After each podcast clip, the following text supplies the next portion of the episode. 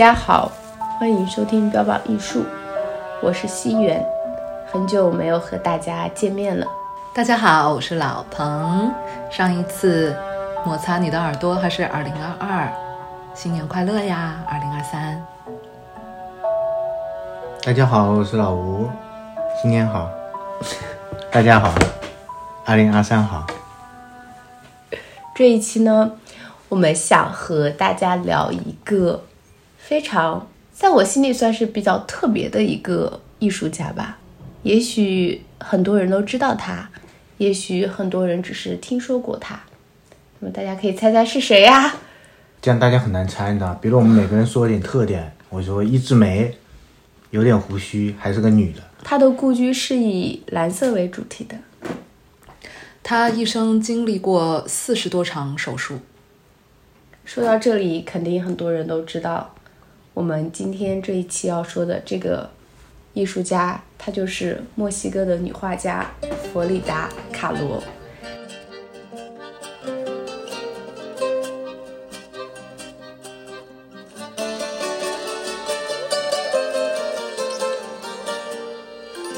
在巴黎的时尚博物馆呢，有一个弗里达·卡罗的展览。这次展览很有趣的就是，他是从佛里达的蓝房子的博物馆借来了两百多件珍贵的一些器物，都是佛里达他平常日常生活中会使用到的一些器物，然后用这些器物来为参观者讲述这位画家的时尚人生。我觉得这是一个非常。有趣的事情可以让大家更加近距离的去了解佛里达的一些人生。的确，艺术创作者并不一定要跟时尚 icon 画上等号，但弗里达·卡洛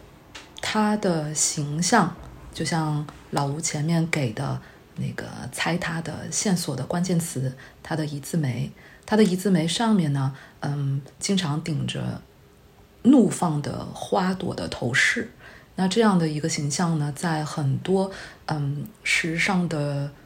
创作当中都可以看到受他影响，然后以及直接套用这个头像的元素。所以我自己初次知道这个名字，其实也就是在时尚消费品上面。看到他的头像，后来我忘了是什么牌子了。后来我就想说，我当时是有点被吓到。我想说，哎，现在模特界 流行一字眉嘛。后来再去了解他的背景故事，看到这个名字 Frida Kahlo，我再去查才知道，哦，原来是个艺术家呀。他给我很很大的一个撞击。这个撞击来自我自己的无知，也来自我自己的骄傲。我自己的无知是因为我真的当时不知道他是谁，但是骄傲是因为我那个时候已经在学习艺术门类了。虽然我当时学的是戏剧，啊，我就觉得没文化真可怕，然后自己挺恨自己的。为什么 这么大的一个艺术艺术史上，嗯，著名的大师，我居然不知道？他的形象，但是呢，这个无知和骄傲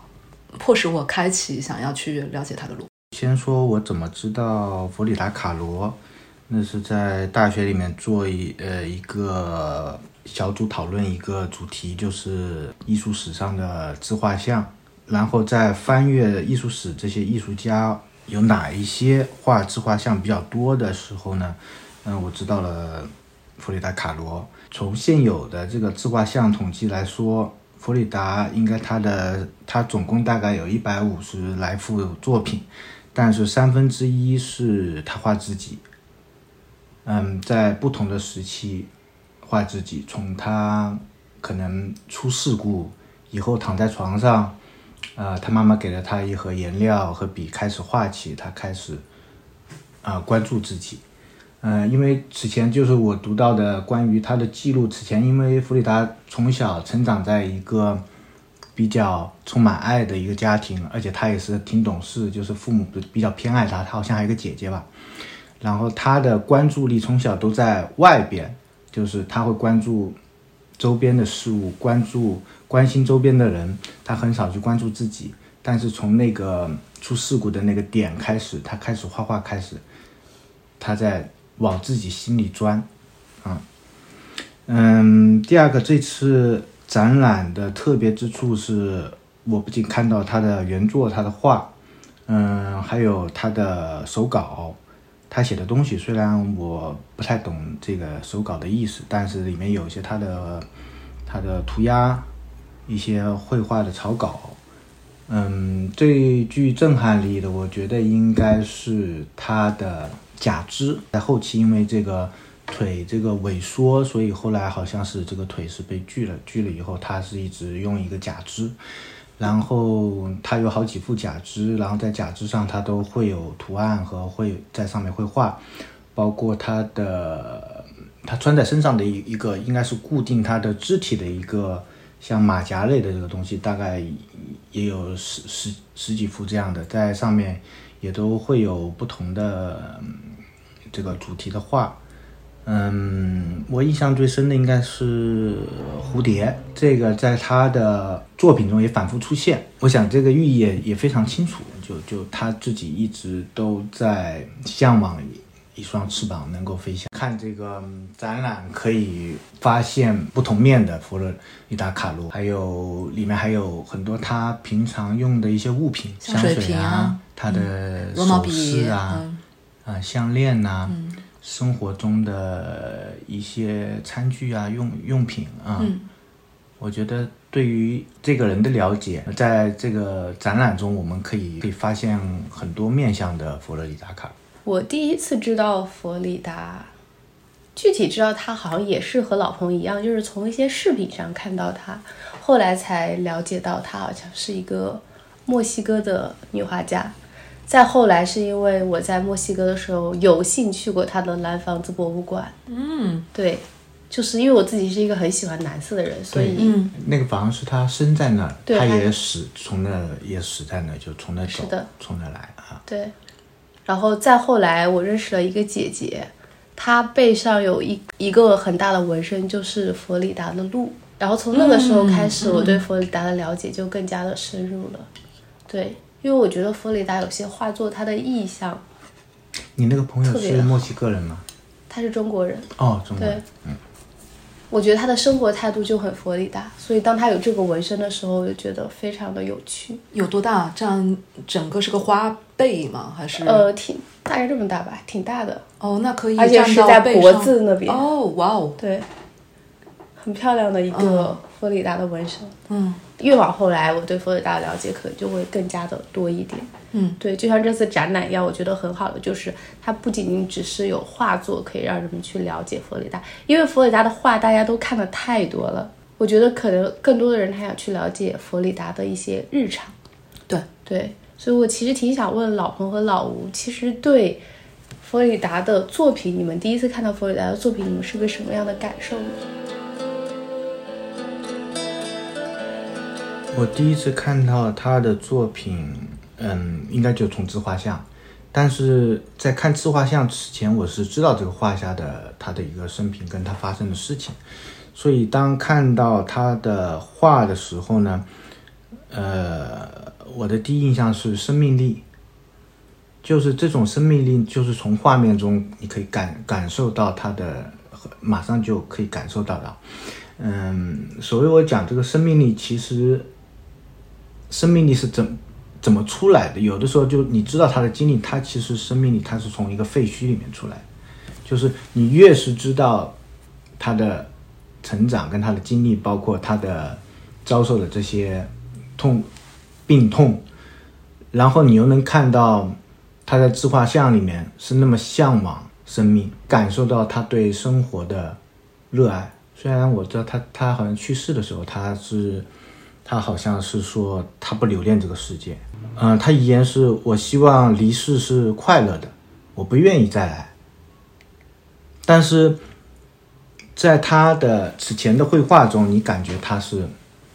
就是命运要把他夺走，或者命运要给他痛苦，但他的凭他的秉性跟着他的绘画里面透出来的是我偏不，但是他他他在生命的最后的时候，他留下来的我刚刚讲他是他的遗言，但是他最后一幅画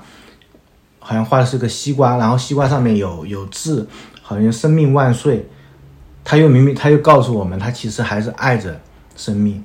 还是留恋这个世界。可能这个世界上有一些东西，可能这个东西不是很多，我觉得是美好的，是他值得留恋的。对，虽然他的命运很悲惨。对，这两个不冲突嘛，就是在活着的那个当下的时候，就是尽情的、尽情的钻在里面，尽情的享受，尽情的、尽情的给予。呃，然后呢，和对这整个这一场生命不用再轮回一次，以及不留恋，这这完全不冲突。就好像我们每一场录播课的时候，我都有。这种感觉，我跟你们讲过嘛，绝对沉浸时间。对我自己来说，我用一个比较厚黑的方式吧，来来说，我第一次看到他的作品，这同一件作品，我每一次看到都如第一次。这件作品是，嗯，黑达盖洛他的一幅自画像，嗯，他的头是完整的，可是是一件胸像。但是上身的这一块部分被间隔开，就好像是他的那个腰撑和胸撑的那个骨架感。可是，在这个骨架上呢，它又不是骷髅的骨头，它是把皮肤画成了他自己皮肤的颜色，也就是像说，他把自己完整的上身，把它像拼图一样的散开，但是是有。有规则的从下往上的慢慢散开，以及他的头是完整的。我第一次看到他的作品就是这一件，但是呢，第一个初见的时候我没有任何感觉，可能那个时候人生经历不够。我觉得如果是跟他的作品本身有共振的，那一定是人生有许多经历的，然后有许多重生的经历才会。进入到他所要描绘的那个世界，所以每一次在人生的不同阶段，我再看到我第一次看到的这件作品，都如同第一次，因为每一次他都会给我一些信息，不一定是共振，但是每一次都有不同的信息给到我。然后这件作品在嗯这次的展览当中也有展出，还有那幅有眼泪的那幅自画像。就除了我刚刚讲的这个生命力，还有一个体验就是痛苦。就他的痛苦就是跃然纸上，就是我们一看他的画，嗯，他就把痛苦呈现出来。很妙的就是他呈现出来的痛苦，呃，我觉得也是因为我觉得他的他的绘画世界非常的主观，也非常的私人，所以他的那一份呈现。要也是要看观者自己个人的经历吧。我不知道老吴，你看他作品这个痛苦跃然纸上，给给你有没有带来你自己对于痛苦的这个共鸣或者是涟漪？但是对我来说，他的这个痛苦，我能跟他共情，但是同时我可以跟他一起上升到诗意。我并不觉得他这份痛苦是压抑的，我也不觉得他这份痛苦是痛苦本苦。啊，譬如像戈雅的作品，他所描述的痛苦，那是，那真的是悲悯 天人。他甚至有一点像那种广告、公益广告的效应，就是你看到戈雅的描述这个悲惨世界那那种样子的啊，城市普罗大众的痛苦，你会觉得好吧，我要去捐捐钱，或者是我要去做善事。但是弗里达·盖洛他的痛苦给我的是，他陪了我，我陪了他。戈戈雅的痛苦，他现实主义另外一种表现方式。弗里达卡罗他的痛苦，我觉得他他超现实痛苦，就是他两个层面，一个层面是他我们都知道现实上的痛苦，然后他通过绘画，他他的表达是有超现实的痛苦。我觉得他比第一层痛苦他多多一层意思，又多了一层意思。嗯。弗里达·卡罗，他其实小时候是他的原生家庭，他是被善待的，被爱护的，因为他从小就小儿麻痹症嘛，所以，嗯，家里对他都是百般呵护。他在自己的笔记中跟曾经有写过这这一方面的啊，但我觉得其实，呃，原生家庭给他带来的这种温暖，也是他之后经历这么多，他依然能够有一个比较乐观、比较有生命力的一个状态。我觉得，相反，很多在原生家庭遭遇的，嗯，不好的回忆或者痛苦，可能这个成为了他之后。之后的生活好像一直在治愈这种原生家庭带来的痛苦，但他原生家庭给他带来的这个，成为了他的一个生命的一个基石，以至于他他在之后遭遇各种的病痛，包括背叛，包括各种痛苦，他都能站起来，啊，他都能很积极的去面对他的婚姻，他离婚，然后再婚，包括。包括男女之间，已经他已经消除了这个性别，因为他男的女的都可以。包括她之后和她丈夫的这个开放性关系，我觉得其实就是现在的一种开放性关系，互相有互相的生活，但他们又是靠婚姻维系在一起。有的人用童年治愈一生，但是更多的人是用一生在治愈童年。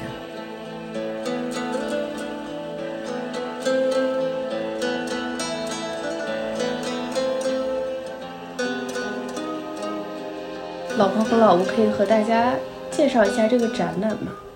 它有展出一些什么东西？我觉得大家还是挺好奇的。嗯，我们刚刚讲就是它展览除了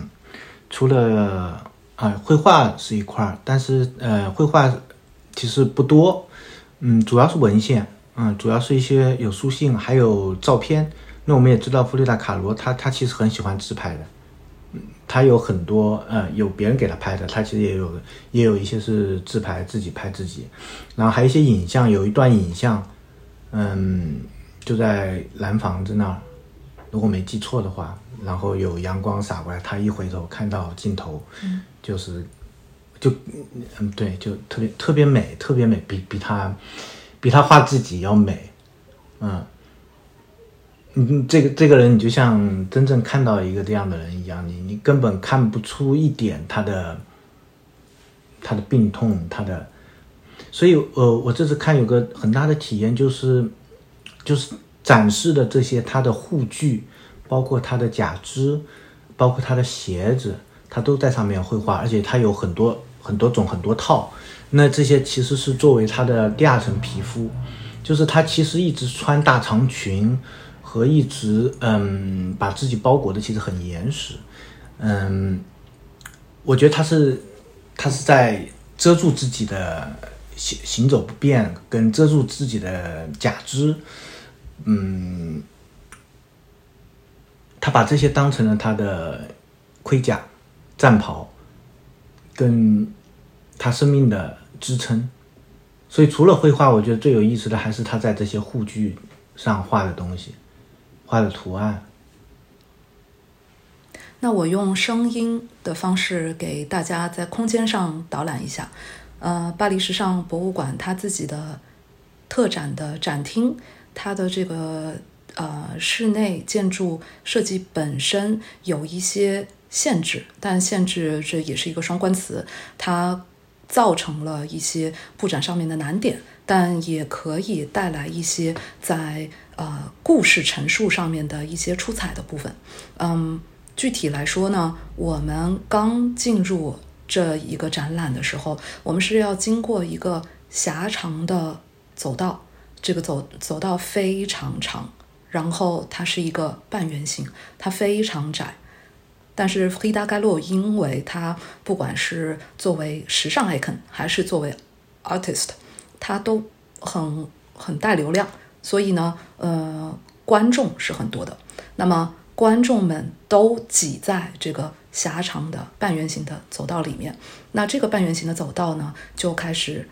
娓娓给大家道来他的生平，然后他的手稿。嗯，这个布展的方式，我觉得是是妥的。可是观展的体验，嗯，必须要吐个槽是糟糕的。所以就呃，从至少从进门的这个展厅来说，它的布展和它的策展的角度可能多于了，就是纸上谈兵更多。因为从意识形态上面来想的话，它是很合情合理，然后也非常漂亮的，用到了这个空间。那么我们经过了这个半圆形的呃窄小的走道了以后呢，我们就来到主展厅。主展厅呢有好几个。巨大的像鱼缸一样的大玻璃展厅，然后在这些大的方形的鱼缸里面呢，每一个缸，每个透明的缸子都呃陈列了黑达盖洛的各种各样的穿搭，它的春天的穿搭、夏天的穿搭、秋天的穿搭、冬天的穿搭，然后它的嗯就是颜色比较明丽的大长裙和它呃包裹的温暖的。嗯，厚实的那些彩色大披肩，嗯，我们就可以看到，通过这些通过这些大鱼缸吧，我们可以看到它，或者是想象它四季的样子，然后以及想象它在活在蓝房子进行创作周围的那些光线、那个温度、那个风、那个雨、那个阳光，它是。这这个像鱼缸一样的大大玻璃方柜子的这种样子的集成展示，我觉得嗯是可以调动观者的一些想象力，而且因为这个大厅它的流动性会比前面狭长的小道要好一些，所以这个展厅给人的嗯观感是好很多的。那么呃这个展厅的空间内呢是这个大大玻璃缸。然后这个空间的四面墙呢是有镶嵌进去的，也是透明的玻璃展柜，有一些呃弗里达·盖洛他自己的自画像，然后还有一些小的物件和物品。那么从这里开始，我们才真正看到他的一些个人使用物品。那什么时候我们可以看到更多呢？就是要再经过一个狭长的道。然后在这个狭长的道里面呢，慢慢的，我们就好像经过了一个，呃，一个个人的他自己的人生的时空隧道。在这个时空隧道里面，你会看到一些小展架，然后我们会看到笔、梳子，然后慢慢的，呃，再到了一个像漏斗形的一样的一个一个一个展厅空间里面呢，突然搭出来了一个博古架。然后在这个博古架里面呢，我我们就可以看到它，嗯，涉及到他生活方方面面的各种物品了。嗯，前面老吴也很细致的有列出过清单。在这个博古博古架的正对面，因为我刚才说它这个展厅是一个漏斗形的，那漏斗形的话，就是呃，我们是在漏斗的上沿上面了，所以它的这个呃，就是我们可以可以两边开始看，两边可以在空间上面有个呼应了。那博古架的对面呢是。一件呃高级定制的晚礼服裙，然后这一件高级定制的晚礼服裙呢，不是呃卡洛他自己穿过的，而是知名的呃设计师、时尚设计师 Jean Paul Gaultier 以 Frida Kahlo 的形象，然后萃取了 Frida Kahlo 他和自己个人在时尚设计观点上面可以完全呈现出呃呈现出的一些气质，他抓取了萃取了以后。做了一件纯黑色的晚礼服，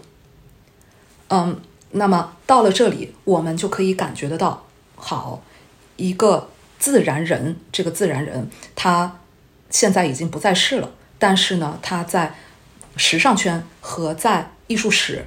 都已经成为了符号。那这一个符号，这个跨界的符号，我们刚才经过窄窄的小道。到了大厅，然后又经过一个一个一个漏斗，我们好像来就是已经跟他看完了他的人生，然后我们在这个漏斗里面再去走到他的人生结束了，但是他的形象还留在两个世至少两个世界，时尚界和艺术界。那留在这两个世界，那留下了什么呢？所以就从 Jean Paul Gaultier 的这个高定呃礼服开始。我们就进进入到这这次展览的最后一个展厅，最后一个展厅里面就是有迪奥、有圣罗兰、有张波罗过切，还有很多一些大牌的法国时尚的这些这些这些品牌，以呃弗里达卡洛的形象进行萃取，然后进行高定礼服的设计，然后以及配配着呃，当然礼服是一方面，以及配着一些嗯这个时尚走秀的 T 台的嗯影像资料。就能看到我的肉身不在了，但是我就有点像 咱们中国人经常会讲的“千古留名”的这个意思。那这个“千古留名”，它总是还有一个具体的表现。这个具体的表现，它在时尚界里面一代又一代，一年又一年，一直到今天。所以整个展览以这个窄小大厅、通道再大厅这样的一个。布展过程来呈现这个艺术家，女性艺术家，她又作为时尚 icon 的这一面。所以呢，我们可能是会一些呃，可能是会一些呃，是会有一些艺术爱好者带着想要去看看，诶，一个艺术家他怎么样可以混搭到另一另一个另一个圈层，或者是另一个世世界。这样的这样的心理，可以对时尚感兴趣的小伙伴们来了解一下时尚圈和艺术圈的开放性、多元性、呃并行性、综合性。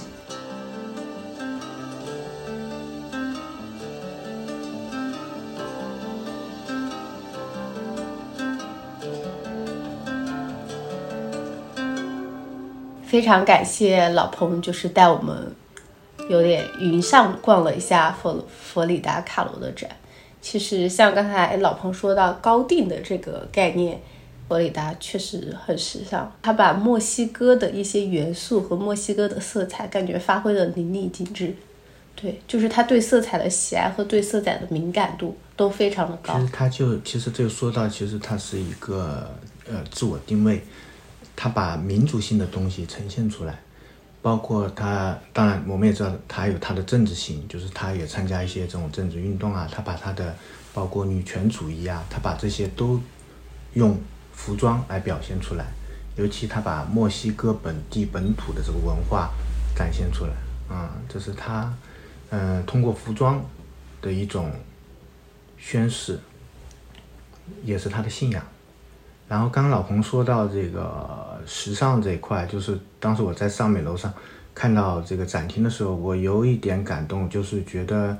嗯，我想到的就是逝者的生命，艺术家他是通过艺术品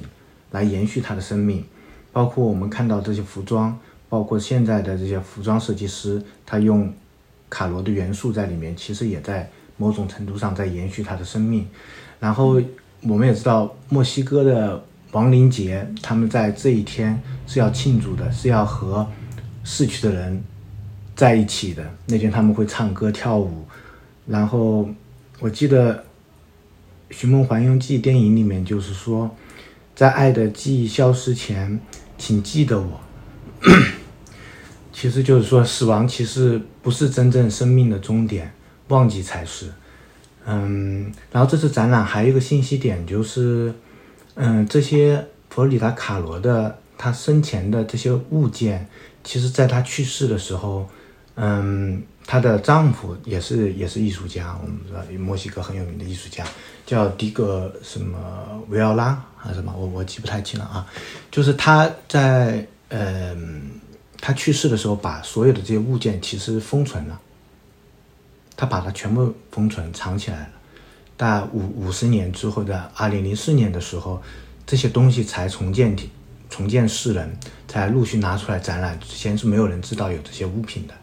嗯，刚刚我们讲到这个是的生命的延续性，但我不知道她，她丈夫就是他把这些封存，啊，他是为了某种。我不知道是一这这是一种什么什么讲？就我一个直男，我我我很难理解。就像嗯，去年我我邻居楼上邻居他的呃，都八九十岁的一老太太，老头，老头去世了。原来是个法国的军人，参参加过二战，然后飞行员，然后他去世了。然后有天我在下面地窖碰到他，他把所有第二第二天，我是看着他先生被抬下去了嘛，去世。第二天老太太就把他所有的他先生的遗物全部打包封箱，他把它全部找人放到下面的储储藏室。嗯，有一种我觉得是当他的爱人去世的时候，他可能会让这些物品。跟他一一直留存，每天跟他继续跟他一起相处。另外一种做法可能就像这样，他会把所有的东西打包封存。这是两种处理与故人与逝去人的一种关系。我处理我母亲的遗物，就是像我今天我就佩戴了她的戒指和她的耳环。嗯，然后她她其他的物件我都把它存得很好，但是会也。有一些是我我日常生活，就相当于你说的这两种方式，我跟我的母亲，我是这两种方式在并行的，嗯，并行的活着，嗯，呃，就拿佛里达来说，至少我们现在是很感谢他的先生，嗯，因为就是因为他先生封存了这些东西，才有机会能够在这么多年之后，我们才能去看到。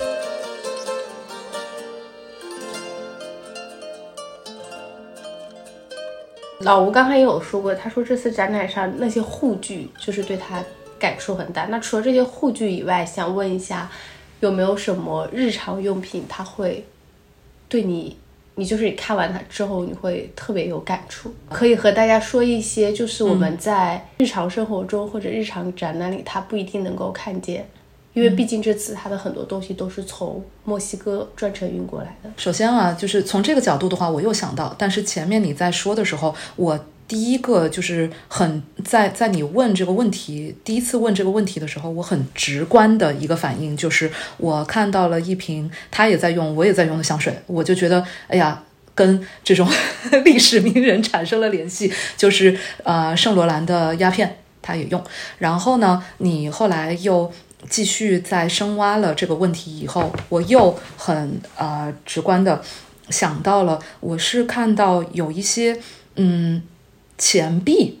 有留着，然后这些钱币呃一看就不是货币，它不是通用的货币，然后钱币上面是有墨西哥那个亡灵节的很就是很直观的那个形象，就是骷髅头嘛。呃，我不知道老吴你有没有注意到这个？我当时看到的时候，我觉得，哎，这是。他拿来干什么的？是他拿来作为，嗯，就是是要画静物，要作为一个一个装饰品画静物吗？还是他自己随身没准是一个什么小盘子啊，或者是小罐子里面作为日常生活美学的一些装饰品？还是没准是在哪一个呃游乐场打游戏的时候，没准是一个一个一个投币，然后给他了呃给他那一段回忆，他可能是那段回忆的一个一个实物的体现。我不知道那是什么，然后我看了旁边的，我看了旁边的展签儿，展签上面 也没有具体说那是什么，但这一件物品就，呃，你这个问题问起来的时候就撬开了我当时我自己问我自己的这个这个这个记忆小球，嗯，老吴呢？那还蛮有趣的。对，还有一些他比如小时候用过的物件，有一些，我当时理解可能就是他为了对付疼痛。还有对付这种孤独的一个解药，就是他其实也一直除了疼痛，他也很孤独。这这这也是从他书信，包括他的画作上面，能够我们能够读到的一些东西。就是你可以看到他，他就算那么病痛啊，这这种状态下，他每天都像过节一样，他把自己打扮的花枝招展的，化妆、涂口红，嗯，尤其我们看到有这次有大量的影像嘛。照片原来我们是看他的自画像，但看影像照片，他确实每天都都是那个样子，就像过节一样。他把每天都像每一天都过成了节日。对，那老吴可以和大家分享一下你刚才说的那些他童年的东西到底是一个什么样子的？可以和大家稍微分享一下。记得就一些。女孩子的这些小物件啊，比如说小首饰啊，还有小的布娃娃啊，嗯，有布娃娃，嗯，这种这种布娃娃这种，还有一些呃木质的小的物品，但是木质的小的物品呢，你一看就是孩子玩的，因为它的不管从它的大小上面，还是从它的那个装饰的，就是有一点呆萌的装饰，就是很质朴的装是饰。很多东西它出现在它的画面中，有这些小东西，嗯，因为它世界很小，它它不像我们，呃，步行范围我们可以去很远，可以那个时候已经可以出远门旅游，但是它因为它身体的原因，它其实它生生活跟它的能够能够出去。能够出去的这个地理空间是有限的，我估计他就是在自己的一个在房子里面，自己房子里面待的时间最长，就像那个蓝房子，嗯，从他出生到他去世都在那儿。我相信他生命生命中的大部分时间也在那度过，嗯，所以他的周围家里就会有很多这种小玩意儿啊，很早小时候留下来的东西啊，包括他感兴趣的这些珠宝啊、衣服，他衣服也很多嘛，对，嗯。嗯，然后就出现在他的画里面，成为一部分的元素，让我想起前面几我跟大家分享过的规格画。然后规格画里面也是，呃，因为古代的女子嘛，就是大门不出二门不入的，所以他们画里面的那些那些图案，全都是他们规格里面可以看得到的。所以老吴，你说这个儿时的时候，他的一些物品。的确是我现在脑子里面我就在做、做串联，给我印象很深的那个布娃娃，在他的画里面其实不是他的自画像，但是有的时候它是一些一些场景，那些场景其实有这个布娃娃的元素元素在里面。嗯，然后还有那些木头的木头的小的玩具啊玩具，嗯也是有一些有一些造型在里面的对。，对，因为这些童年美好时光可能给他后来的这个生命有了支撑，嗯，所以我觉得他成为了他啊生活里面必不可少的一部分，所以一直陪伴他到陪伴到最后。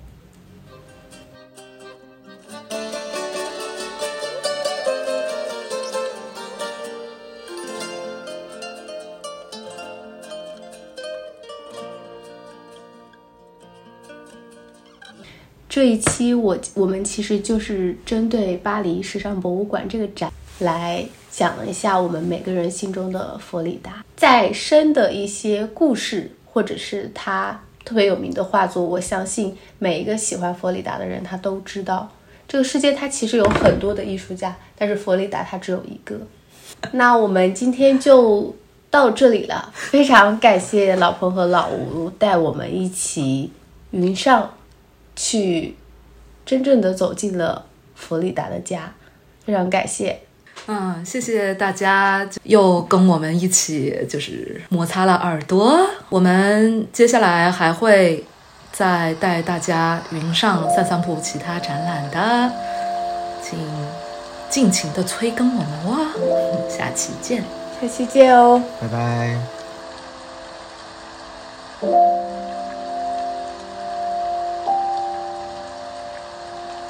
Música